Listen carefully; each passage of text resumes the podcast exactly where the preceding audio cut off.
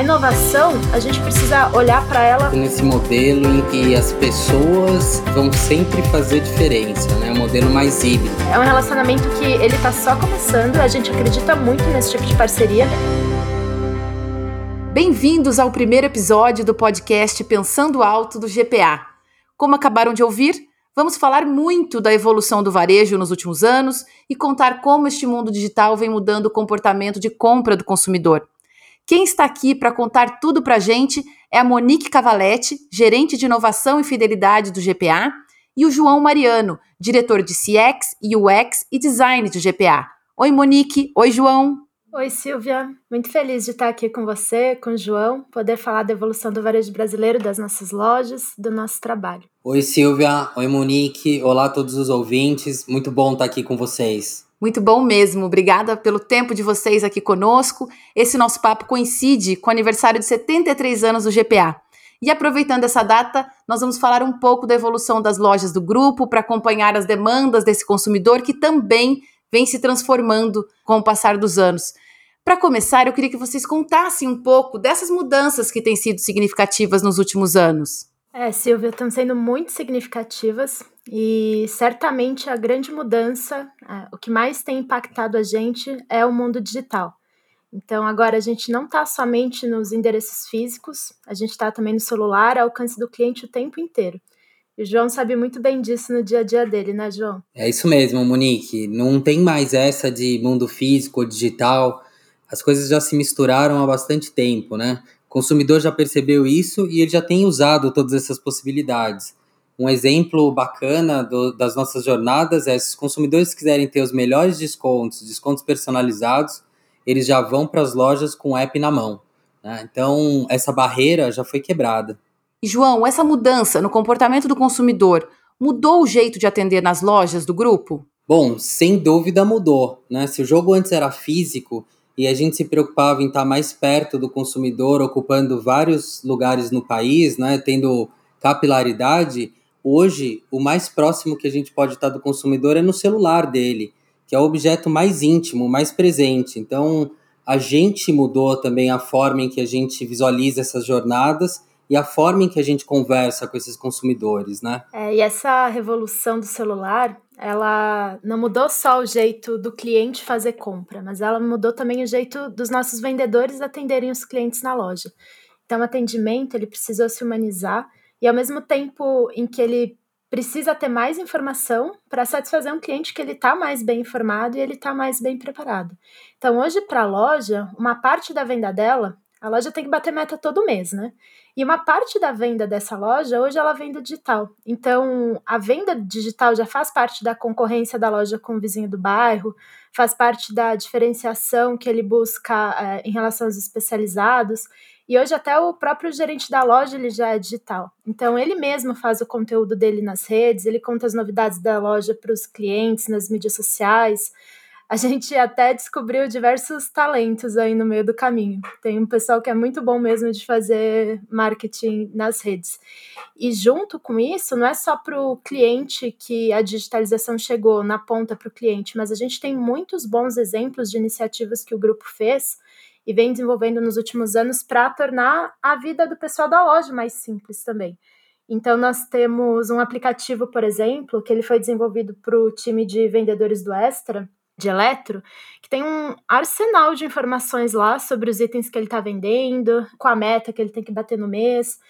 Esse aplicativo ajuda até o vendedor a fazer conta do quanto ele pode ganhar naquele mês. Então, ah, eu quero ganhar uma comissão maior. Que tipo de produto eu preciso vender? Quantos produtos eu preciso vender por dia? E isso tudo acaba indo também para a liderança desse vendedor, que consegue atuar de uma forma mais ágil, de uma forma mais democrática, até inclusive para desenvolver mais esses profissionais, né? Então, a gente tem um outro exemplo também que é super legal, de um aplicativo que foi desenvolvido internamente, que faz todo o processo de separação e picking dos itens que são comprados online, para o pessoal da loja ter mais produtividade e conseguir realizar a entrega perfeita né, no tempo combinado para o cliente que está em casa. Como a mudança no comportamento do consumidor, que hoje está muito mais digital, também impactou a vida da loja, porque antes ela só precisava atender o cliente que estava ali. E hoje ela precisa também pensar no cliente que está em casa e ser mais produtiva e entregar o, pedido perfeito. Esse exemplo que a Monique trouxe é bem importante, que é o de picking, né? Imagina que até pouco tempo quem estava fazendo a separação das compras dos clientes estava fazendo isso com uma lista em papel. E imagina a dificuldade de se encontrar um determinado produto. Hoje não, o app já vai colocando os produtos na ordem do layout da loja, na ordem que esses produtos estão distribuídos na loja, para que a gente aumente a produtividade. E quem está fazendo essa coleta de produtos vai checando produto a produto para ver se está colocando na cesta exatamente aquilo que o consumidor pediu.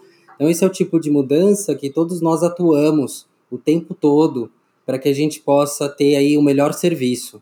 Muito legal isso que você está falando, João, porque mostra que não é uma coisa só, né? O, o, cliente estando mais digital, tudo precisa ficar mais digital também, né?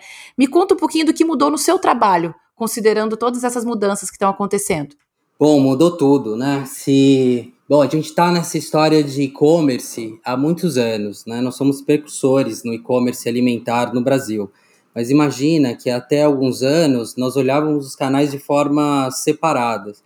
Então, quem estava desenhando a jornada do e-commerce não estava desenhando a jornada das lojas e assim por diante, tá? Hoje em dia, nós já entrelaçamos todas essas jornadas, porque como a gente falou, o consumidor já é o mini canal, né? Já é esse multicanal. Então, imagina que antes a gente se preocupava muito mais com a loja, do, do ponto de vista do design, da, das experiências que nós iríamos entregar e agora não tem mais isso, né? Porque a gente está olhando a jornada como um todo e essa jornada ela está muito ramificada. Pode imaginar o seguinte: sempre tem um gatilho. Pode ser uma necessidade, uma vontade. Você pode abrir a geladeira e ver que está faltando alguma coisa. Isso é um gatilho. Você pode ter vontade de alguma coisa. Hoje, você vai começar a pensar o seguinte: eu vou até a loja, eu quero que esse produto venha até mim, começo no digital e termino no físico, tá tão complexo, né, de certa forma, que você pode inclusive comprar nas nossas marcas usando outros aplicativos. Essa ramificação mudou o trabalho do designer, né, mudou o trabalho de todas as pessoas que estão olhando a jornada do consumidor em si. É, e esse movimento, ele é tão complexo, como o João falou, tem momentos, é, muitos momentos na jornada do consumidor em que esses caminhos eles se cruzam. Então, eu mesma, eu posso fazer uma compra de alimentos, de repente eu chego na loja, eu vejo uma televisão que eu preciso comprar e que está com desconto, e eu vou lá e compro, e aí eu já também aproveito e compro o serviço de instalação daquela TV ou a garantia. E aí eu lembro que está faltando alguma coisa na minha dispensa, eu vou e passo no supermercado para terminar uma compra. Então, esse, por exemplo, é um dado que a gente observa. O cliente que faz a compra online e ele vai na loja para retirar a compra que ele fez, ele acaba levando um valor bem significativo da cesta dele a mais indo até a loja. Então a gente não pode tratar esses mundos de forma separada, né? A gente trata eles é, de forma conjunta porque o cliente é o mesmo. Então hoje ele está na loja física, ele está no celular e as experiências de compra elas são complementares. E aí o meu papel como inovação, como fidelidade, o papel do João em identificar todas essas possibilidades na jornada do cliente é justamente para pensar como que, no meio de toda essa mudança, de tantas opções que ele tem hoje, como que eu faço, o que, que eu preciso fazer e como que eu faço isso para ser realmente a primeira opção desse consumidor e a melhor opção, né? Independente do caminho que ele for seguir. Então, isso sempre a gente pensa em segurança, a gente pensa em respeitar a privacidade nos meios digitais, mas a gente quer que o cliente lembre a gente como a melhor opção e a primeira, né? Tem até um mantra que a gente sempre fala que é a gente vai estar onde o cliente estiver. Então, onde vocês estiverem, nós vamos estar. E a gente vai ser a primeira lembrança e vai ser o melhor serviço em todos esses canais. E qual é o papel da inovação nisso, né, gente? O que a gente acompanha como consumidor do GPA é o quanto vocês evoluem e trazem novas tecnologias e muita inovação o tempo todo.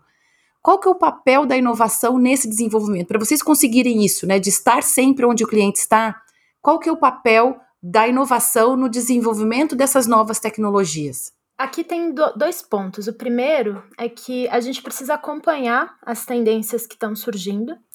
E o segundo é que a gente precisa antecipar algumas tendências para sair à frente do mercado. Então, quando a gente fala de acompanhar as tendências, a gente tem feito isso como grupo, é, se aproximando bastante dos ecossistemas de inovação, para firmar parcerias e realizar cocriação com startups, scale-ups que muitas vezes estão dedicadas naquele assunto e que não necessariamente é o nosso core business, né? Então, hoje a gente tem centenas de pessoas trabalhando em desenvolvimentos internos, mas nem sempre a gente tem capacidade de corresponder à evolução do mercado com a velocidade que a gente gostaria. Então, é muito importante testar essas tecnologias que são desenvolvidas muitas vezes por outras empresas, e tudo bem. Então, é o que a gente.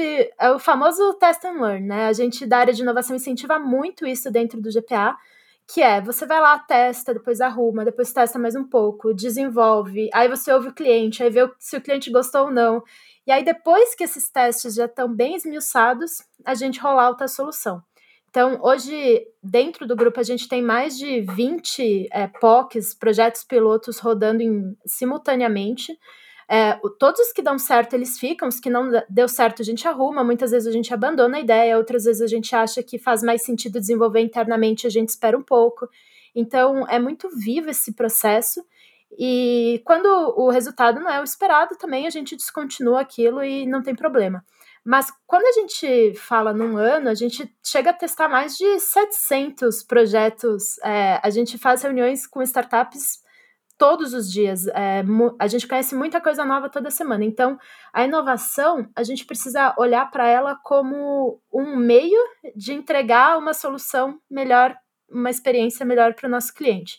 Então, hoje a área ela está se desenvolvendo bastante. A gente tem um ecossistema de startups muito próximo da gente.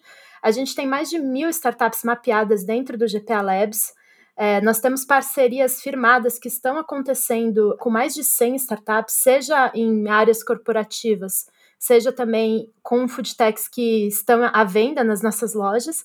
E aí também tem histórias super legais de cocriação que a gente já fez com elas. Então a gente entra com a nossa toda a nossa base de dados de cliente, com as soluções que a gente oferece e ajuda a startup a desenvolver um, um produto legal que pode ser bom para o nosso cliente, que faça que tenha uma boa venda em loja. Então, a gente trabalha muito perto dessa, desses empreendedores para trazer inovação para perto do cliente.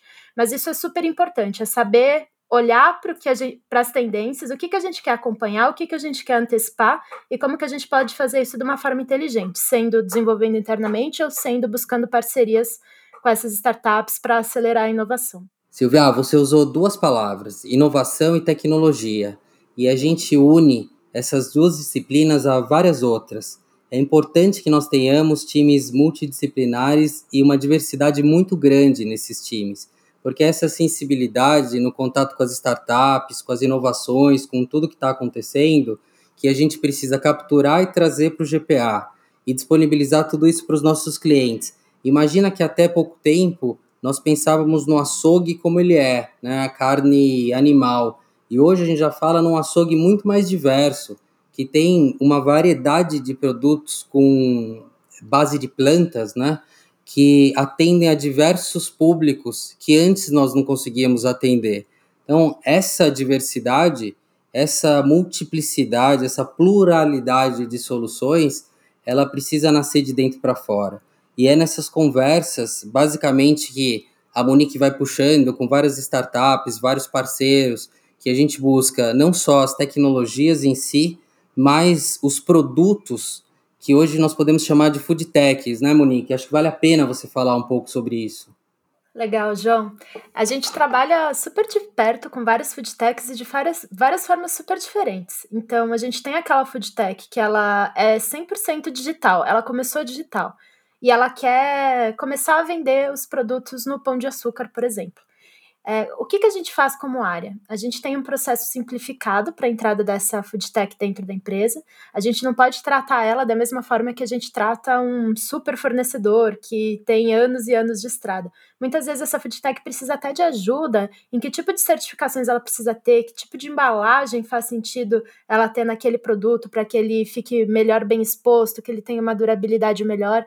Então a gente tem uma área é, dentro do GPA, que atua junto com a área de inovação, que dá esse apoio para as food techs, a gente pode também, a gente tem um caso super legal que saiu agora do, de picolés junto com a Louco, por exemplo, em que a gente ajudou a food tech a desenvolver um produto, um picolé, é que ela nunca tinha feito, que é um picolé low carb, com, é, super diferente do que ela já tinha feito, É, e a gente, como que a gente ajudou, né? A gente fez uma parceria que saiu lá de um programa de inovação, junto com o ecossistema, e que eles tinham essa ideia, precisavam de dado de cliente, precisavam conversar com, com os varejistas, a gente entrou junto com eles para desenvolver o melhor produto, que inclusive foi lançado há pouco tempo e está à venda nas lojas.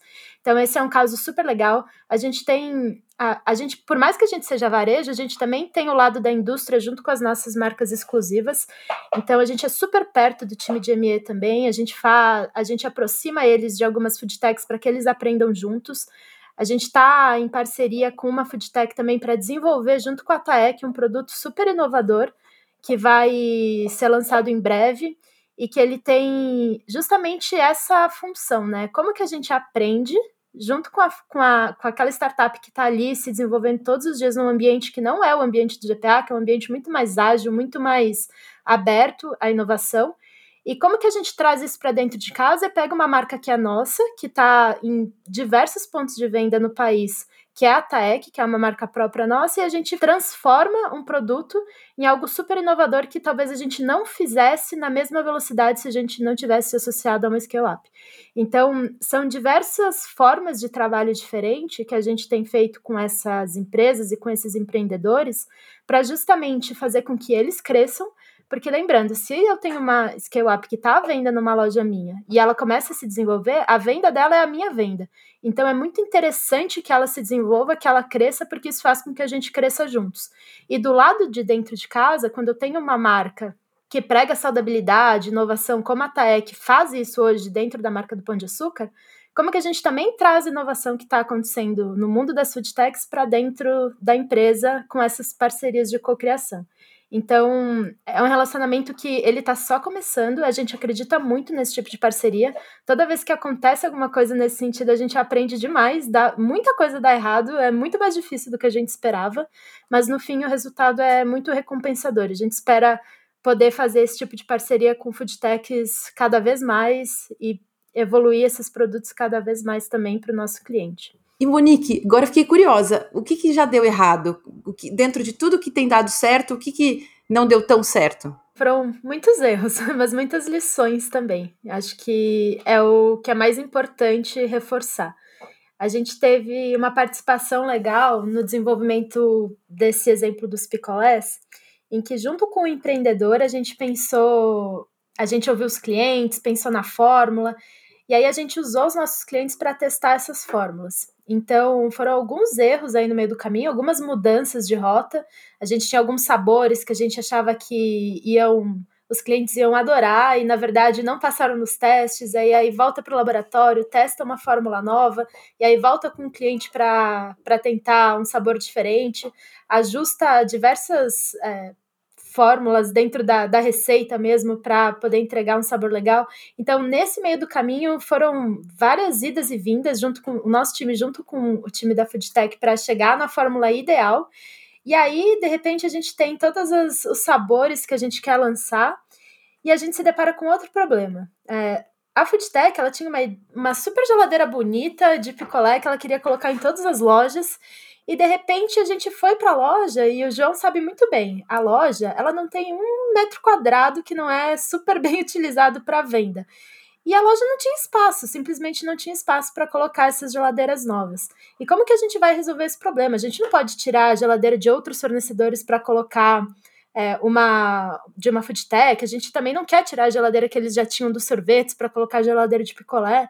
E aí foram alguns meses pensando, quebrando a cabeça, visitando loja, até chegar numa solução em que basicamente se criou um organizador é, que vai dentro das geladeiras que já existem para organizar esses picolés e deixar eles bem expostos para o cliente, para não ficar desorganizado dentro da geladeira é, e que a gente não vai precisar ter um equipamento adicional, a gente já vai usar os equipamentos que estão em loja para poder vender um produto novo e agradar tanto a Foodtech quanto o GPA e os clientes também. Então, esse foi um exemplo super legal. A gente trabalhou muito perto da, da Foodtech e a gente tem certeza que é, os tropeços e as lições aprendidas foram, serão muito importantes para os próximos projetos que a gente quer desenvolver junto com, com outras startups do mercado também. Muito legal ouvir essa história, Monique, e mostra pra gente o o quanto vocês estão preocupados com cada detalhe, né? É, um, é o, o como colocar o picolé na geladeira. Isso é muito, muito bacana de ver. E tem uma outra coisa que eu também percebo como consumidora, que é o, o quanto vocês conhecem do consumidor. E eu queria entender um pouco de onde vem todo esse conhecimento, como vocês buscam esse conhecimento do consumidor, do cliente de vocês. É um jogo, né? A gente fala que é muito importante a gente ter essa inteligência de dados. Quem conta, quem transmite esse dado para a gente são os nossos clientes, com a frequência, com a recorrência de compra, e a gente vai capturando todos esses dados. É, então, hoje a gente tem uma base gigante de dados com mais de 20 milhões de clientes fidelizados, e esses clientes, toda vez que vão lá e fazem uma compra, eles estão contando uma história para a gente, eles vão nos contando como é a sua rotina. Então, a gente, por exemplo, consegue fazer, a gente consegue contar a história de algum desses clientes. Se uma mulher antes ela só comprava isotônico, de repente ela engravida, passa a comprar fralda, papinha e de repente ela muda, né? Ela, ela fazia muito mais compra no mundo físico, agora ela está comprando muito mais no mundo online e a gente consegue escrever essa história, a história desse cliente junto com a gente. E por que, que isso é tão importante, né? Porque a partir disso, com todos esses dados, é que a gente consegue analisar e oferecer para aquele cliente o que ele precisa na hora que ele quer. A gente ainda está muito no começo desse jogo. Hoje o cliente, ele lá no aplicativo dele, ele tem lá experiência muito mais de descontos e, e ofertas de produtos que ele compra e a gente tem uma inteligência que oferece também coisas que ele pode gostar, que ele poderia gostar para que ele possa aumentar essa, esse leque de, de opções. Mas esse é só o começo. Na medida em que a gente vai evoluindo esses algoritmos, a gente vai se aperfeiçoando nesse, nesse jogo de dados, é, a gente ainda não sabe qual é o limite disso. Então, eu acho que o futuro vai ganhar esse jogo quem conhecer melhor o seu cliente e oferecer para ele aquilo que ele quer, né, João? É, isso mesmo. E no final das contas, a gente está o tempo todo dividindo esses clientes em personas, em hábitos, né? Para que a gente possa desenhar melhor essas experiências. E tem uma diferença muito bacana para a gente discutir aqui entre os canais. Se no canal digital a gente consegue fazer essa personalização, trazer a sua última compra, te encurtar o tempo que você vai levar para fazer a compra, etc. No físico, não. Então, no digital, a gente consegue personalizar a sua jornada e é possível fazer quase que a, a sua loja Pão de Açúcar, a sua loja extra, né, a loja de cada um dos nossos clientes, e no físico não. No físico a gente tem que pegar uh, e reunir as maiores mudanças de hábitos para poder desenhar essas experiências, esses espaços, né? Eu sempre brinco que tem algumas coisas uh, bem interessantes no físico. Quando a gente pensa no racional do carrinho de compras, tudo aquilo que é mais leve, perecível, ele deveria estar no topo do carrinho. Então não faz sentido e no fundo do carrinho, por exemplo, alface. Mas se nós colocarmos essa seção de frutas, legumes e verduras no final da trilha do consumidor, ele perde uma série de signos que são importantes para essa experiência, que é você chegar numa loja e essa é a categoria que representa frescor, higiene, que dá os tons das cores e tudo mais. Então a gente fica o tempo todo equilibrando esses universos para que a gente possa fazer essas jornadas que são complementares, que se confundem e para que a gente possa atender o maior número de clientes, de hábitos e de mudanças de hábitos que estão acontecendo nesse momento. João, você contando um pouco sobre a disposição dos itens e da, das prateleiras, né, das frutas, verduras e legumes no começo da loja, tal, me veio uma curiosidade de saber qual é a organização da loja hoje, né? O que que você que está tanto tempo já desenvolvendo o design das lojas, pode contar um pouco para a gente de qual o conceito hoje dessa organização? Posso, posso sim. Eu vou usar como exemplo a sétima geração do Pão de Açúcar. A gente tem uma linha bem clara entre dois universos, né? Universo mais de perecíveis, de produtos frescos, e um outro universo de produtos industrializados, né, os produtos de mercearia, etc. De um lado, você tem toda essa experiência mais sensorial, a experiência com serviços, essa coisa da indulgência. Do outro lado, você tem quase que o atendimento às necessidades. Então, no final das contas, o que a gente fez foi dividir a loja nesses dois mundos para que você comece por esse mundo de frescos e que tenha todas as melhores experiências, a melhor experiência em padaria, a melhor experiência em frios, a melhor experiência uh, uh, com frutas, etc. E depois, para tudo aquilo que é mais básico, entre aspas, você faça uma jornada mais simples, uma jornada mais rápida. Então é quase que de um lado você se diverte com a compra, né? Tem toda essa coisa do prazer, da indulgência mesmo, e do outro, a gente faz com que você tenha tudo à mão, o mais rápido possível, com uma série de alternativas para atender o que você precisa. É claro que a gente equilibra sempre os lados da loja, né? Então, quando você está nessa jornada mais racional, uma das categorias bacanas que os clientes vão encontrar é de adega. O pão de açúcar adega dentro da loja e ali tem também uma compra de indulgência, como a gente tem em várias outras, como chocolates, etc. Mas a gente, de certa forma, equilibra esses dois universos para que o cliente se encontre o tempo todo, então ele não se sente perdido na loja, por mais espaço que ele tenha, ele consegue se localizar facilmente. E é assim que funciona, né? O cliente está sempre procurando os marcos, sempre procurando uh, os corredores principais para ele se achar ele não gosta de estar, de certa forma, perdido, de não saber o que ele vai encontrar na próxima gôndola, no próximo corredor. É muito incrível isso, assim, como vocês conseguem pensar tantos detalhes, é muito bacana. Legal aprender isso. Queria voltar um pouquinho, falar de inovação. A gente falou um pouquinho das food techs, desse trabalho de vocês com as, com as empresas, startups e tal, mas eu queria entender um pouquinho, Monique, de qual o modelo de inovação do GPA para conseguir estar sempre à frente? Né? Como que vocês organizam internamente para que a inovação seja realmente é, usada a favor da evolução do negócio?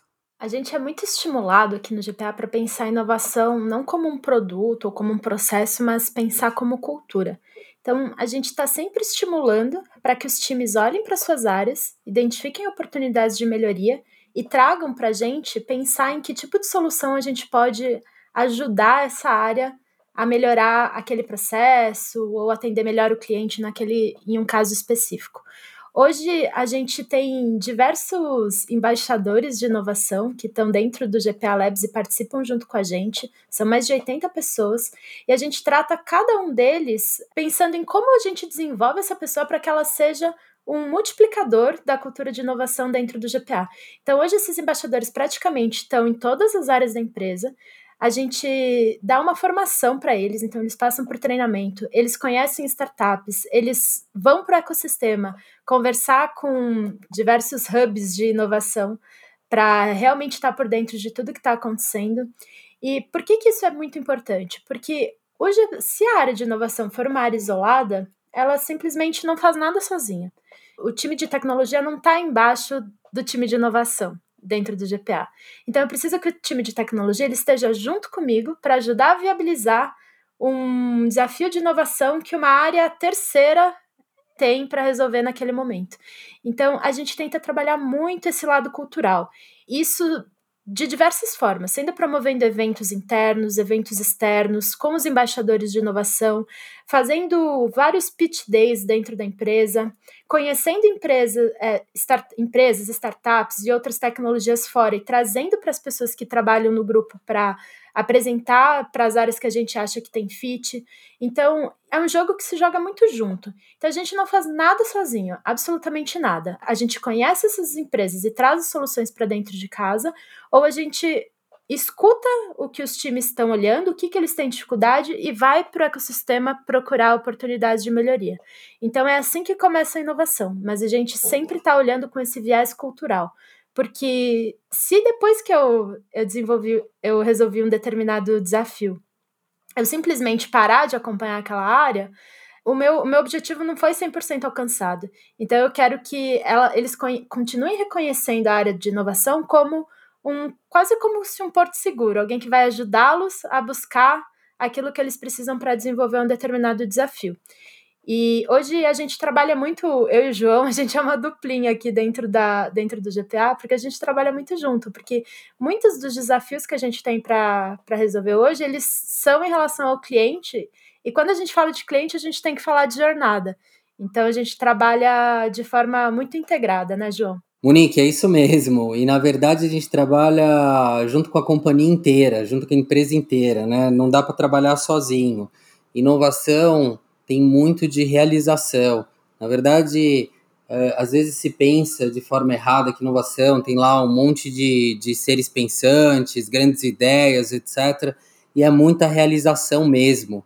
Então, está uh, focado nos atritos, na solução dos atritos, escolher os problemas fazer as perguntas certas e buscar essas respostas, buscar essas soluções que nem sempre são tecnológicas, às vezes são soluções de processo, são questões básicas, mas que resolvem problemas velhos, é que é o importante, né? Então, que a Monique falou de inovação como uma cultura, de ter uma área que dissemina essa cultura, que ajuda a formar, que semeia essa ideia de inovação e realização nas outras áreas é super importante. E é isso que a gente tem no GPA hoje. Né? A gente tem aí na área da Monique essa, essa área que irradia todo esse conhecimento, mas em todas as áreas nós temos esses embaixadores, essas pessoas que estão atuando e que estão ali suando, é, buscando é, eliminar um atrito, né? É, resolver um problema. E isso é super importante para todas as empresas.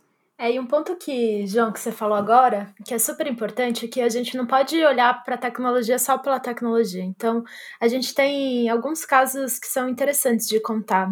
A gente, a gente já conheceu algumas startups, por exemplo, que fazem um trabalho super legal de mapear o cliente dentro da loja.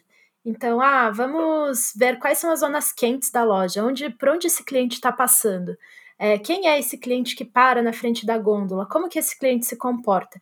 E aí, para quem está ouvindo isso de fora, pensa, nossa, que, que legal, que, que coisa nova, tem muito insight que pode sair disso. E aí, de repente, a gente vai olhar que o cliente ele está passando pelo local que a gente queria que ele passasse. Ele está parando na frente da gôndola que tem mais promoção, que é onde a gente queria que ele parasse. Ou que ele está fazendo o circuito dentro da loja que foi desenhado para ele fazer.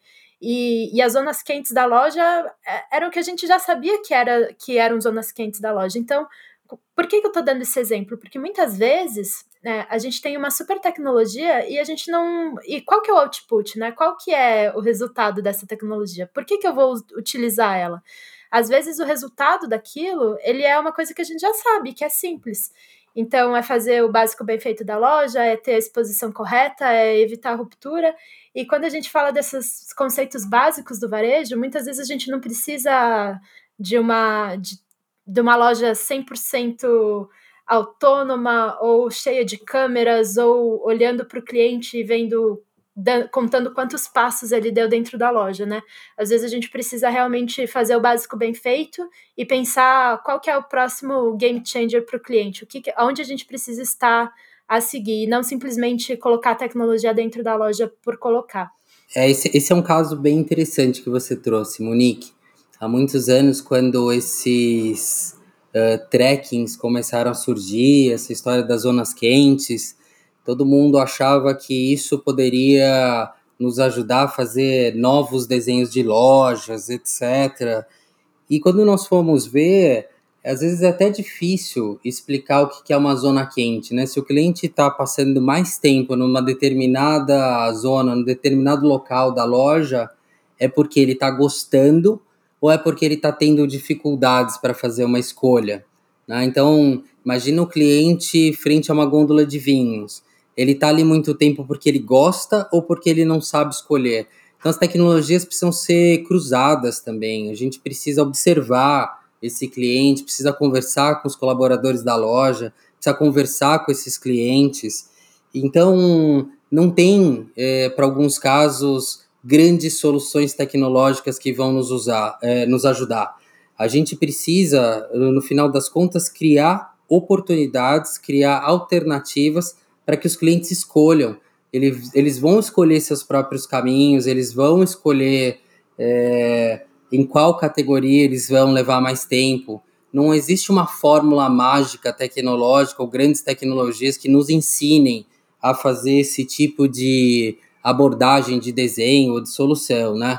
No digital é um pouco diferente, porque a gente consegue personalizar a jornada, a gente consegue encurtar o caminho, a gente está falando aí de quase que a sua loja, agora no físico, onde nós já falamos sobre esse assunto, que a gente precisa atender a maior parte dos nossos usuários, na maioria das vezes a gente tem de voltar a conceitos muito básicos né, e multidisciplinares para que a gente possa entregar aquilo que o consumidor precisa. E quando eu falo em multidisciplinares, estou falando em comercial, que vai determinar o preço, que vai escolher quais são os produtos que estão na gôndola, o time de design que vai desenhar a gôndola, se ela é alta, se ela é baixa, como é que o cliente vai se localizar e assim por diante.